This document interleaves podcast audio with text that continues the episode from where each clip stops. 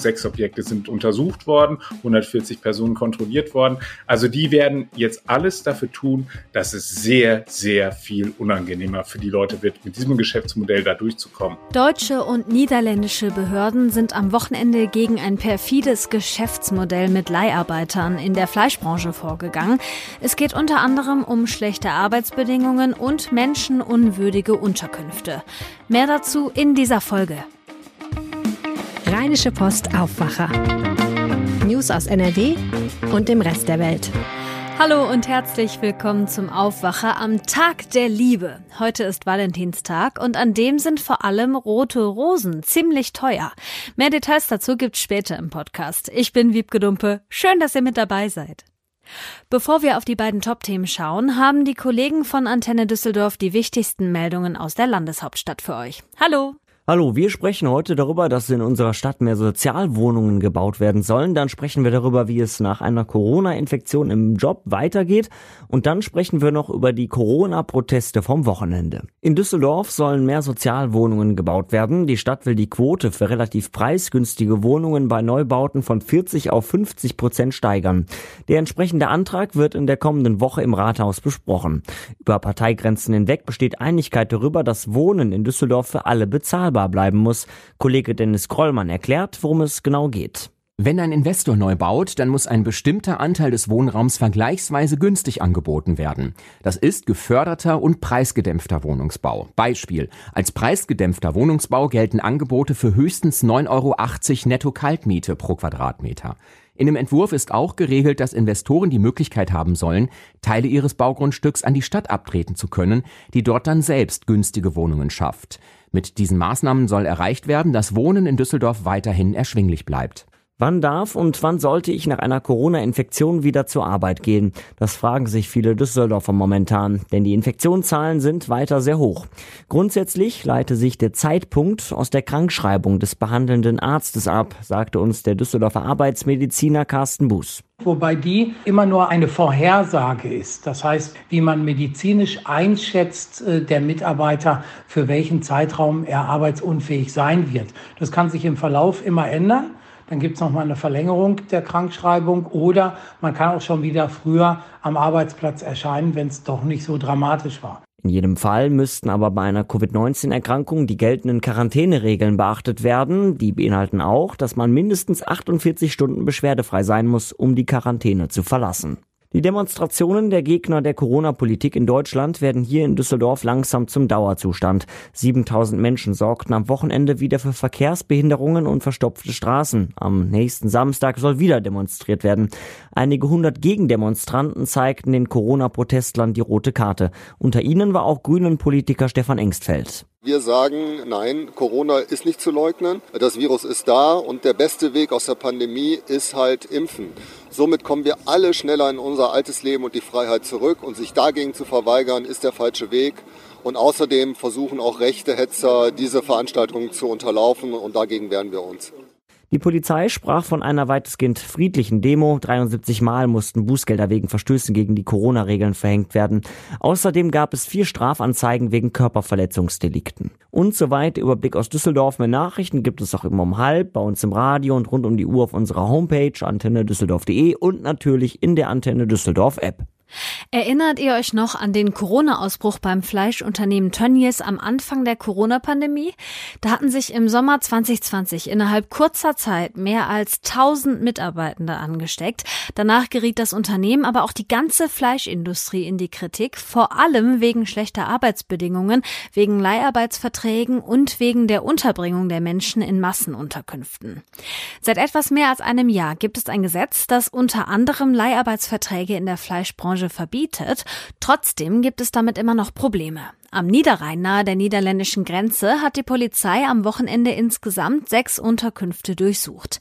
Maximilian Plück, Leiter der Landespolitikredaktion der Rheinischen Post, war vor Ort und ist jetzt zu Gast im Aufwacher. Hi Max. Hallo, grüß dich. Kannst du uns mal ein Bild davon geben, was du da bei der Razzia gesehen hast? Also ich bin da angefahren gekommen und habe schon von weitem gesehen, dass da irgendwas los war, weil man sah, Feuerwehrwagen, man sah eine riesige Kolonne von Polizeiwagen, die dort standen. Und ähm, das war dann so, dass das ein Gebäude war, das ist meines Erachtens ein ehemaliger Bauernhof gewesen. Dort ähm, standen vor allen Ausgängen Polizisten und haben das gesichert, dass da niemand rausrennt, der da nicht raus soll und niemand reinkommt, der da nicht rein soll. Da waren Leute vom Bau und von der Wohnungsaufsicht da, da waren Ordnungsamtsmitarbeiter da, Leute vom Gesundheitsamt, äh, da waren aber auch Steuerfahnder mit dabei, Leute vom Kommunalministerium dabei und auch der niederländische Arbeitsschutz. Wonach haben die denn konkret gesucht? Die haben versucht, dort äh, alles zu finden, was da möglicherweise widerrechtlich passiert. Das geht los bei so Dingen wie Verstoß halt eben gegen Brandschutzauflagen. Also sind da überall irgendwie Notausgänge. Äh, da geht es aber auch um Hygienedinge. Wir haben beispielsweise, sind wir gestolpert über einen abgetrennten Schweinekopf, der dort lag, also der Boah, da so vor sich hinrottete. Ja, ich habe auch kurz gezuckt, als ich das gesehen habe. Es ist echt heftig gewesen, wie diese Menschen dort auf sehr, sehr engem Raum miteinander leben müssen. Da ist jetzt offensichtlich ein Stein ins Rollen gekommen. Du hast jetzt gerade mittendrin mal kurz den niederländischen Arbeitsschutz auch angesprochen. Das Besondere bei dieser ganzen Sache da in Geldern und Emmerich, wo die Razzia war, ist ja, dass die Menschen dort gar nicht hier in Deutschland arbeiten, sondern in Fleischbetrieben in den Niederlanden. Wie kann das gehen, dass sie dann trotzdem hier untergebracht sind? Also das ist so, bei uns gab es das ja auch. Du hast es am Anfang äh, erwähnt, bei Tönnies und Westfleisch als prominenten Vertretern gab es halt eben auch häufig den Einsatz von Werkvertragsnehmern oder Leiharbeitern eben, die aus Osteuropa kamen, die dann halt eben bei anderen Firmen angestellt waren und dann halt eben bei denen auf dem Gelände gearbeitet haben. Das ist aber dann nach diesen Ausbrüchen verboten worden. Also das ist in Deutschland nicht mehr erlaubt. In den Niederlanden ist aber dieses Gesetz nicht umgesetzt worden. Das heißt also, da gibt es weiterhin den Einsatz von Werkvertragsnehmern oder Leiharbeitern. Und dann ist es halt eben so, äh, dass es dort zugleich ein Gesetz gibt, das den Menschen aber vor Ort verbietet, dass sie einen Großteil von ihrem Lohn abdrücken müssen für eben die Mieten in diesen Behausungen. Da gibt es eine Deckelung in den Niederlanden, 25 Prozent. Das gibt es aber wiederum bei uns nicht. Das heißt also, du kannst da ein Geschäft draus machen, dass du Wohnraum anbietest und dort mehr als 25 Prozent des Werkvertragslohns von den Leuten nimmst. Und das wird hier augenscheinlich auch getan. Die müssen für die Anfahrt in das Werk, das dann sich in den Niederlanden befindet, müssen sie auch noch Fahrtkosten bezahlen. Also das heißt, da stößt sich eine Industrie gesund am Leid der Menschen, die dort halt eben sich bereit erkennen, die natürlich halt eben auch dorthin kommen, weil die Lohn- äh, und Arbeitsbedingungen halt eben bei ihnen, das sind häufig Rumänen und Bulgaren, nicht zum Besten stehen und dann wird das halt eben ausgenutzt. Und die NRW-Kommunalministerin äh, Ina Scharrenbach sprach von einem Sumpf. Das soll jetzt ausgetrocknet werden und dafür war die Razzia jetzt ein erster Ansatz. Hm. Mich wundert total, dass dieses Gesetz da nicht greifen kann. Also das Gesetz, was wir da haben und dass das aus den Niederlanden, dass die halt irgendwie nicht zusammenpassen und dass sowas dann deswegen hier möglich ist. Was soll jetzt konkret dagegen gemacht werden? Du hast gerade schon gesagt, Ina Scharrenbach war vor Ort.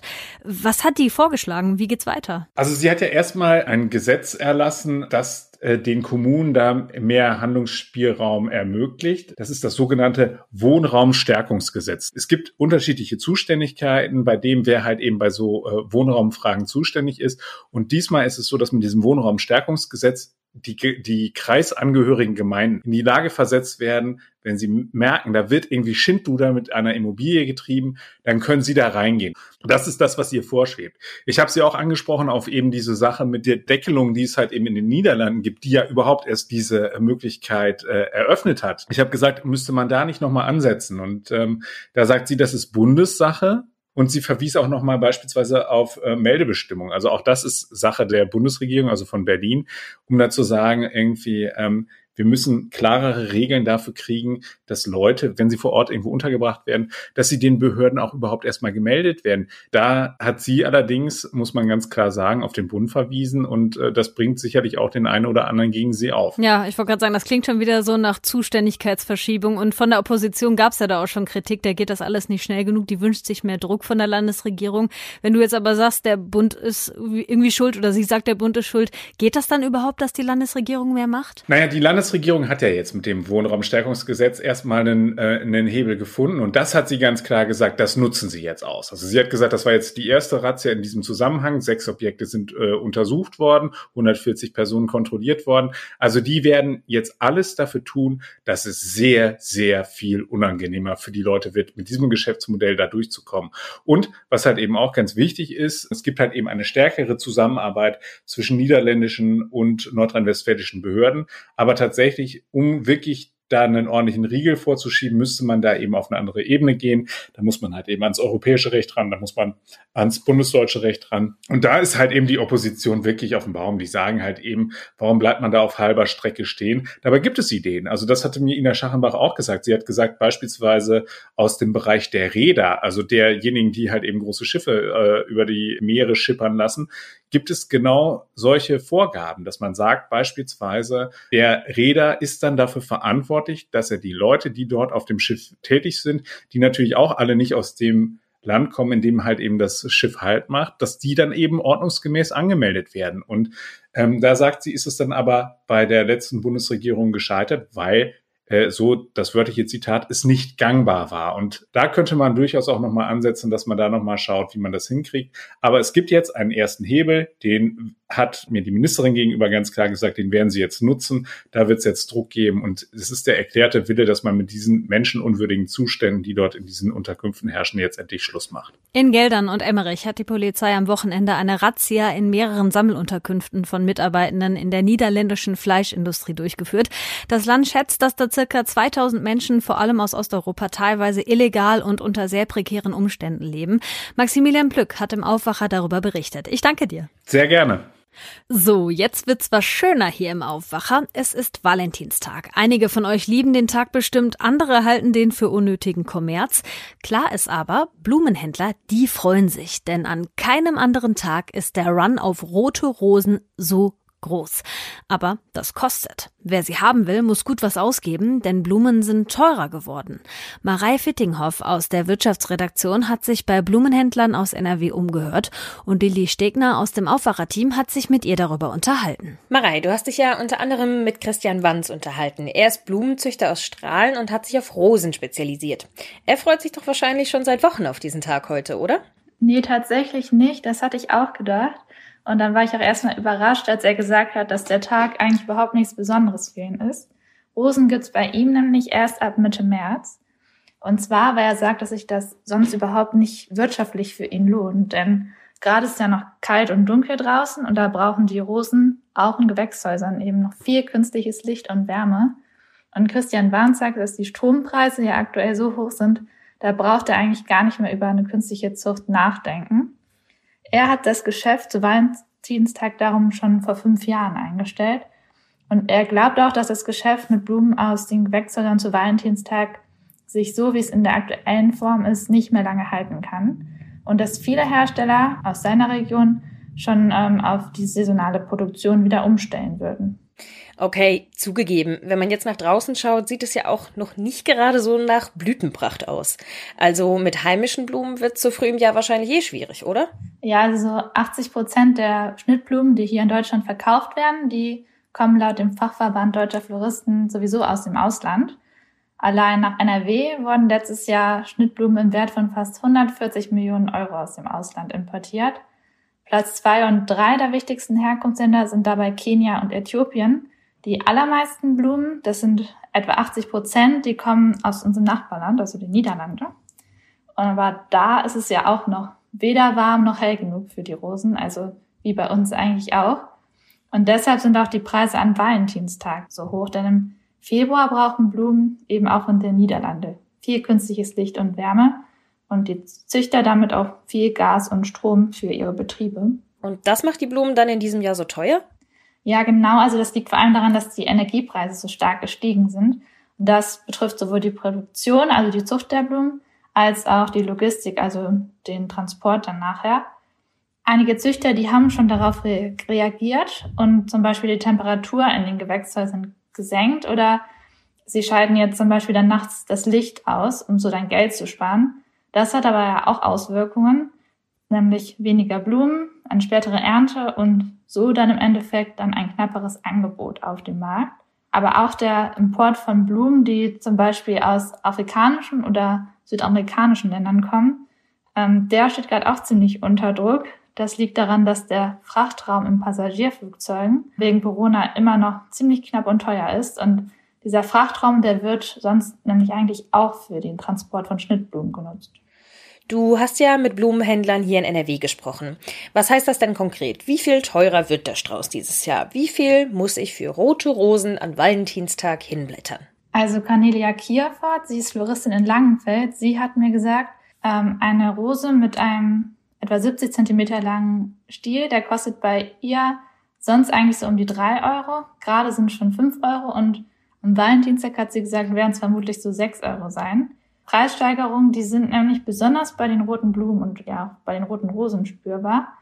Der Inhaber eines Blumengeschäfts in Düsseldorf in Flingern, mit dem ich gesprochen habe, der hat gesagt, vor allem die Farbe Rot, die ist momentan schon ziemlich Gold wert, hat er gesagt.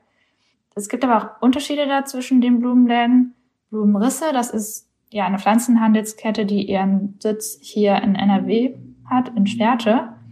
Ähm, die haben mir gesagt, den Preis für die rote Rosen mit dem mit so einem langen Stiel extra für Valentinstag, den haben sie seit drei Jahren schon nicht erhöht, aber bei den Blumen mit langen Transportwegen, die es so im normalen Tagesgeschäft gibt, da gibt es schon Preiserhöhungen und zwar so zwischen 10 und 40 Prozent. Also, wer heute rote Rosen bekommen hat, der darf sich ganz besonders geehrt fühlen. Der Person ist man einiges an Cash wert. Aber an die Liebe kann man ja auch bekanntlich kein Preisschild heften. Das waren Marei Fittinghoff und Lilly Stegner mit einem Einblick in die Blumenbranche. Und unser Meldungsblock geht los mit dem höchsten Amt des Staates. Frank-Walter Steinmeier ist für weitere fünf Jahre unser Bundespräsident. Die Bundesversammlung hat ihn gestern in einem Wahlgang mit der Mehrheit der Stimmen gewählt. Schon vor der Wahl galt das als wahrscheinlich. Steinmeier ist der zwölfte Bundespräsident von Deutschland und tritt seine zweite Amtszeit formell am 18. März an. Dann erst endet seine erste. In Düsseldorf geht es heute darum, wie es um die Wirtschaft in NRW steht. Wirtschaftsminister Pinkwart stellt gemeinsam mit einem Vertreter des Leibniz-Instituts für Wirtschaftsforschung und dem Präsidenten der IHK NRW den neuen Konjunkturbericht vor. Wie NRW wirtschaftlich dasteht, hängt gerade vor allem von der Pandemie ab und davon, ob es Engpässe bei Rohstoffen und bestimmten Materialien gibt. Die Bundeswehr verlegt ab heute rund 350 Soldatinnen und Soldaten und 100 Fahrzeuge mit Waffensystemen nach Litauen. Da sollen sie das NATO-Gefechtsband verstärken, wegen der wachsenden Spannungen zwischen Russland und der Ukraine. Deutschland führt in Litauen den NATO-Einsatz. Überall auf der Welt wird heute am Valentinstag gegen Gewalt an Mädchen und Frauen demonstriert. In Deutschland gibt es unter anderem in Berlin und Potsdam Demos. Hier kommt noch ein kurzes Wetter. Das wird in NRW grau und ab und zu ist auch Regen dabei. Dazu sind teilweise Sturmböen möglich bei 9 bis 13 Grad. Auf den Bergen werden es zwischen 4 und 8 Grad. Morgen geht es dann so ähnlich weiter. Es sind auch wieder einzelne Schauer dabei. Im Hochsauerland wird es was kälter. Bei um die 2 Grad kann es da dann auch schneien. Sonst sind maximal 8 bis 10 Grad drin. Am Abend müsst ihr wieder mit stürmischem Wind rechnen. Das war der Aufwacher am Montag mit Wiebke Dumpe und ich wünsche euch, ganz egal ob ihr den Valentinstag mögt oder nicht, einen liebevollen Start in die Woche. Mehr Nachrichten aus NRW gibt's jederzeit auf RP Online. rp-online.de